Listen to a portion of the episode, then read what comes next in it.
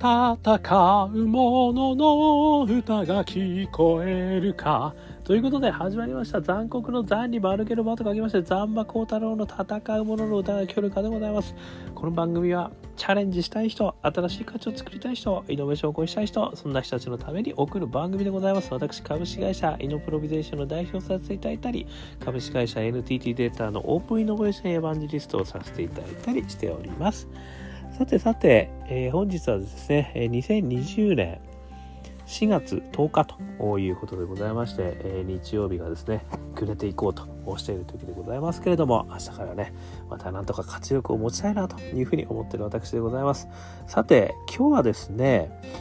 えー、熊健吾さんとスイミーに学ぶイノベータースピリッツというお話をですね、えー、させていただきたいというふうに思っております。えー、熊健吾さんねこれあの言わずと知れた大建築家の方ですけれどもこの方がですね表参道にですねあるサニーヒルズパイナップルケーキのお店というところにですね実は建築をしてるんですがこれがですねあのめちゃくちゃ独創的なあの細かい木をですねこう組み合わせた、え、建築物でまああの近づくとですねものすごいこうどなんていうの独特なあの非常にいい木のですねあのぬくもりとですねあとはあのどうしてこんなことができてんだろうっていうですねこの木の組み合わせですね。それで非常に大きな建築物がよくこれでできるなっていう、まあ、驚きとですね非常にあの不思議な感覚を持たせてくれる建築物なんですね。で、これちょっと下にですね、私、えー、貼っときます、えー、建設通信新聞のですね、デジタル建設ニュース .com ね、建築の力、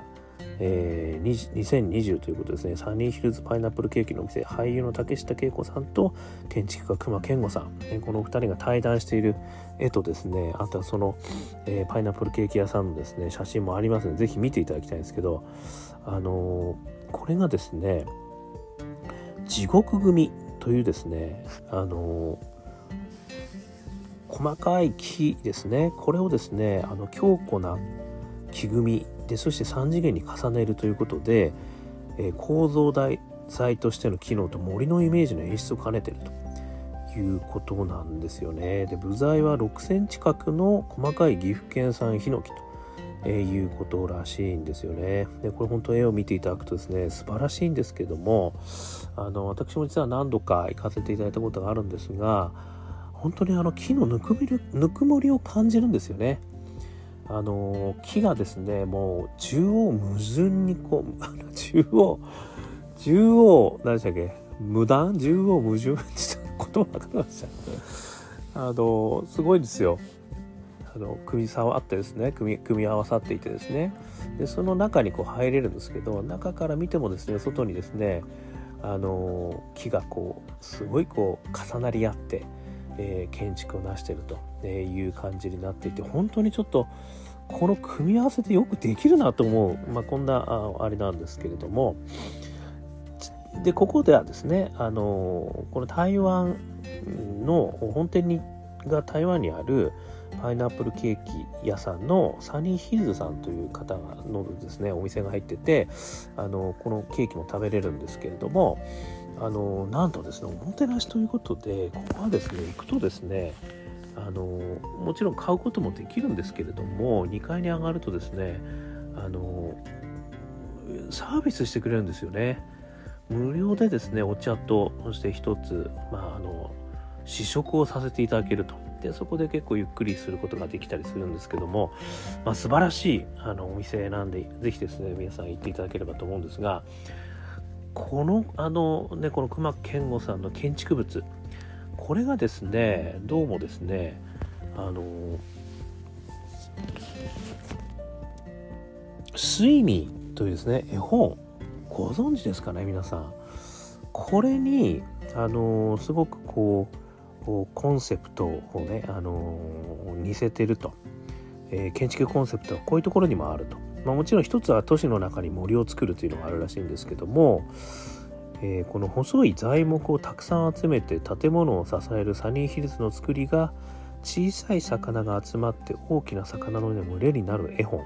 スイミーに似ているとメルヘンの世界にも例えてもいるというふうに書かれてるんですね。であの私実はこの「スイミー」という本読んだことがなかったんですよね。実は教科書とかにもねどうもかなりあの昔から採用されてるという本らしいんですけど 私の時代ではなかったのかもしくは私の後にね、えー、採用されたのかあの私が寝ていたのかよく定かではないんですが、えー、こうちょっと「スイミー」というですねあの本まあ、こういうのにも例えてるという話もあって私「スイミー」という本もですね読ませていただいたんですね。でこの絵本がですね素晴らしい絵本なんですよ。あの作者がですね、えー、レオレオニさんという方ですね海外の方ですね、えー、好きな学問の社と書いて工学者から1969年4月1日に、えー、出された本のようです。睡眠小さな賢い魚の話。ね。これもしよかったらですね、あの、アマゾンとかでこうありますんで、もしよかったら見ていただければと思うんですが、まあ、このお話をですね、改めて私見させていただいて、わ、これはめちゃくちゃイノベーターの話じゃんというふうに思ったんですよね。で、私があの、常日頃ですね、申し上げているイノベーターフレーム、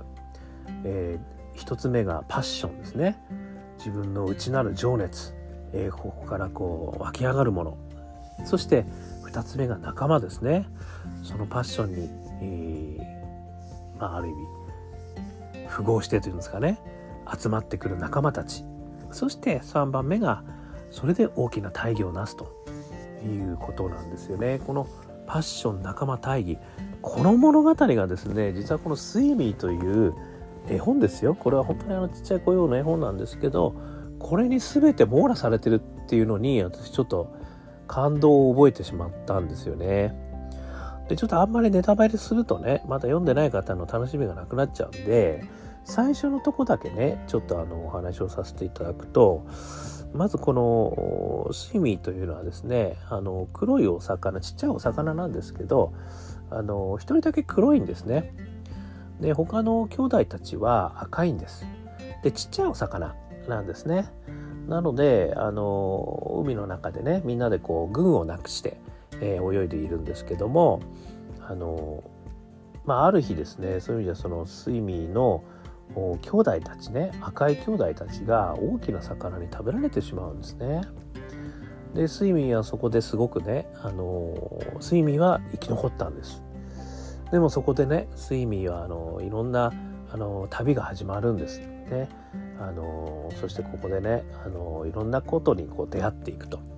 いうことから、まあ、あ物語がねあの動き始めると、まあ、こういうお話になっています。そしてあのいろんな仲間と出会ってそして、えー、いろんなことが起きると。まあこんなあのお話ね。その先はですね、ちょっとこれはぜひとも絵本を読んでる方はね、読んでない方にちょっとネタバレしたらあれですので読んでくださいね。すぐに読めると思いますので。まあそういうお話なんですけれども、あのまあそういう意味でですね、このまずはね、やっぱりこう兄弟がね、あの食べられてしまうというところからですね、まあ私はここからあのやっぱり睡眠のね、ある意味内発的なパッション始まったなっていう感じがあるんですよね。あの情熱のポートフォリオというところのですね負けるもんか魂ですよねこれね。あのですので、えー、ネガティブポジティブで言うとネガティブそして内向き外向きで言うと内向きですね。でもこの内向きのあの師匠負けるもんかっていうかあのやっぱりこう気持ちはねすごく大事という話もいつもさせていただいてますけどまさにそこから始まってんじゃないかなっていうふうに思うんですね。でそこからさまざまな仲間と会ってそしてあの大きなことを成し遂げていくと。えー、いうことになるわけですね。まあ、何を成し遂げるかはこれちょっと言わぬが花ということなんですけどもあのただやっぱりそういった物語になってるんですね。でこの話は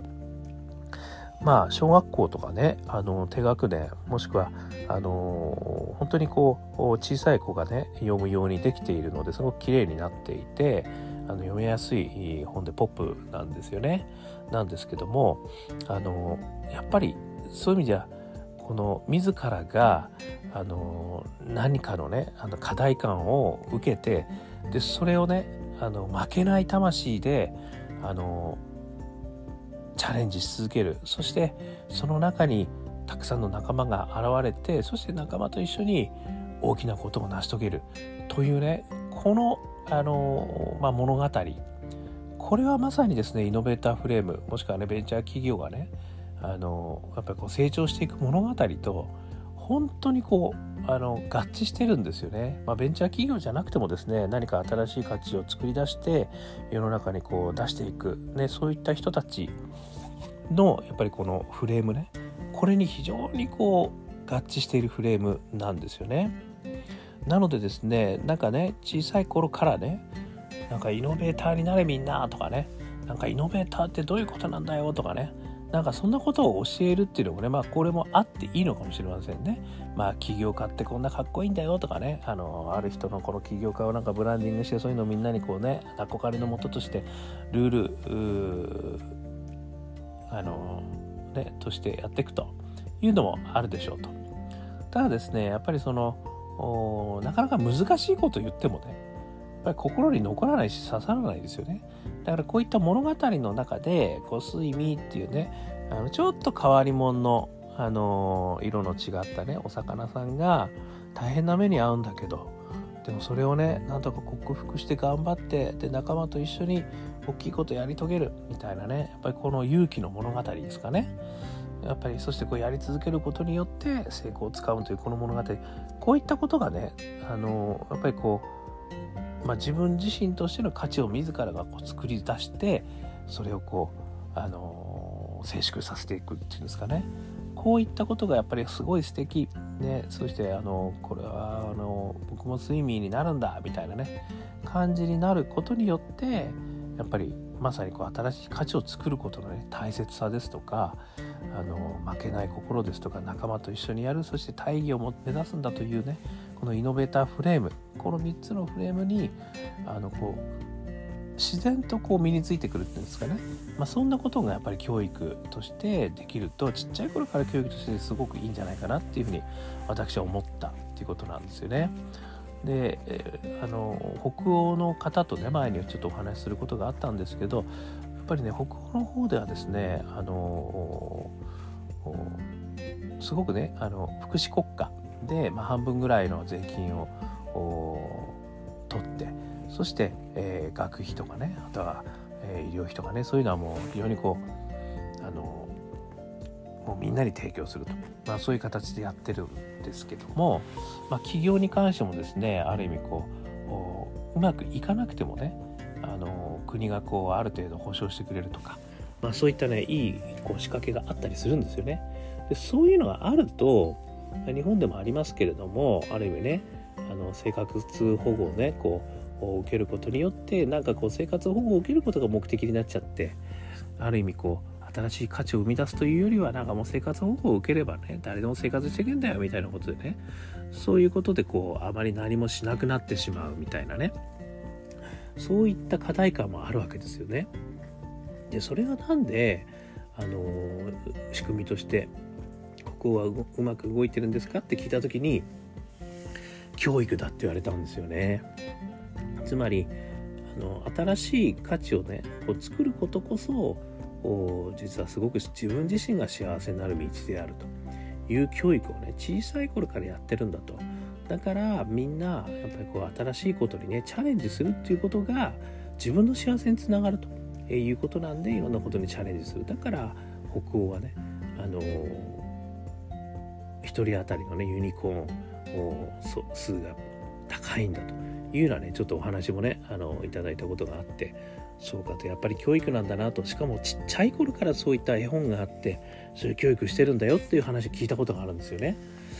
で私ここでまさにこの睡眠ねこの話がやっぱりそういう意味でね小さい頃のあの方々ね小さい子供たちをあの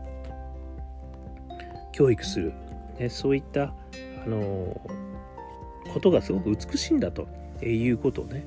あのまあこういうのでこうそこはかとなくですよね伝えることができるとあのそういうこう価値を作っていく、ね、自分としてやっぱり何ができるんだろうと思う。そして仲間の中で自分がどんな役割なんだろうと思う。そして仲間と一緒に大きなことを成し遂げていく、ね、これこそがやっぱりすごすごく楽しいことでありしかも幸せなことなんだっていうことがねあのちっちゃい頃から刷り込まれてたらすごくいいのかなっていうふうにあの思ったと、えいうことですね。ですのでまあ、ある意味ねどんな物語でもいいとは思うんですけれども何かねやっぱりこの内発的なパッションからそして仲間と一緒にやってそして大きなことを成し遂げるんだみたいなねこういった物語もっとたくさんねあのいろんなところで出てくるとそれがね巡り巡るとあの新しい価値を作る人たちがやっぱりどんどん増えてくることにもなるしやっぱ起業する人とかねそういう人たちも増えてくるんじゃないかなというふうにあの思ったということでございました。ちなみにこのレオレオニさんですね絵本。これはあのオランダ出身のアメリカの絵本作家ということですね。で1963年ですねどうもこの絵本が出版されて日本では谷川俊太郎さんがどうも翻訳されたというようなことも書かれているということですね。はい、ということで是非ともですねこの睡眠あの皆さんもし読んでない方がおられたらですね読んでください。これはねイノベーターの物語です。そして小さい子にあのイノベーターたるね付加価値を作る人間たるねまあお魚さんなんだけどそういう生き方ってどんなことなんだろうみたいなことをねあのこう感じていただける素敵な絵本なのかなと思いました。それとかつですねこの熊健吾さんねこのスイミーのような実はちょっとね形になってんですよそのねあの木の木片でできたこのお家がね。これがまたね素晴らしいんですよ。でそこもねあのサニーヒルズパイナップルケーキのお店ね表参道にございますのでもしよかったら遊びに行ってみてください。ということで、えー、今日はですね熊健吾さんと睡眠に学ぶイノベータースピリッツという話をさせていただきました。えー、こんな感じですね。アンカー .fm 毎日私は配信しておりますので、もしよかったら聞いてみてください。えー、Apple でもね、Apple Podcast、えー、それから Spotify でも聞けます。あとはね、残酷の座に丸けるま光る太郎、えー、Instagram、えー、Facebook、Twitter、え LinkedIn いますのでよかったら一言メッセージ添えて、えー、申請していただきましたら嬉しいです。ねいいねとかコメントとかいただけたら嬉しいです。そして元気の出したい方には我がアカペラグループ香港ラッキーズの中年ワンダーランド。ねこれは今いろんなところでストリーミングしてます。YouTube でもあります。LINE ミュージックも Apple も Spotify もあります。一発カツを入れたい時にはですねえー、ぜひとも聞いていただくと元気が出るということになっておりますのでよかったら中電好きな子ねうんと書いて中電あ違うわ間違った。まあ、ちょっと香港好きなうんと書いて香港ラッキーズ中電不思議国と書いて中電ワンダーランド、ね、聞いてみてください、えー、そして最後にですね、えー、イノベーションをやっていきたいと会社の中で、ね、やっていきたい。大きな団体の中でやっていきたい、えー、一人からでもイノベーションできるぜという思いを込めて書いたオープンイノベーション21の秘密、ね、こちらが、えー、発行パレード、え、発売政務者からですね出てますので Amazon 等でもしよかったら、えー、私が書いた本でございますので買ってみていただければというふうに思っております。ということで今日も聴いていただきましてどうもありがとうございました。それでは皆様頑張りましょうまた明日